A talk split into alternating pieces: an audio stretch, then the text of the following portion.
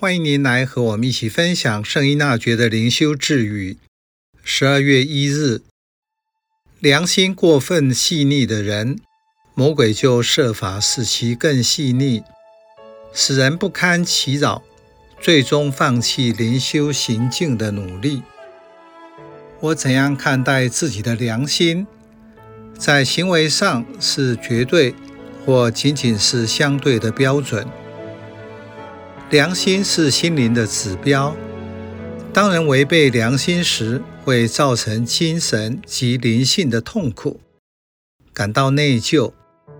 在思想、言语、行为遵守时，会带来喜乐和幸福感。良心建立人的价值体系，不正确或错谬的良心会造成行为的偏差。使自己和他人受害，因此人要持续学习培养成熟的良心，能够帮助了解自己内在的推动力是什么，引领我朝向哪里。正确的良心使人活得更真实。在走向天主的旅程中，会遇到各种阻碍。诱惑或魔鬼对人的影响最大，难怪福音的作者记载耶稣受洗后，第一个考验就是魔鬼的试探。虽然最后魔鬼失败离开了他，仍然在等时机。领洗使人成为天主的子女，这个身份需要在信仰中持之以恒。你相信魔高一尺，道高一丈吗？耶稣面对诱惑的态度和方法是我们的典范。依纳爵灵修是追求中庸的灵修，不走极端，避免过或不及。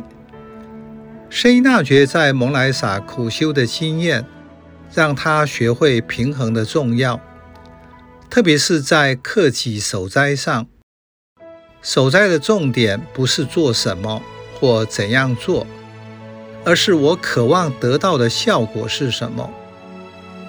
因此，这句智语说：当魔鬼遇到良心过分细腻的人，就设法使其更是如此，或变本加厉，令其沦为极度苦恼，以至于人终究不堪其扰。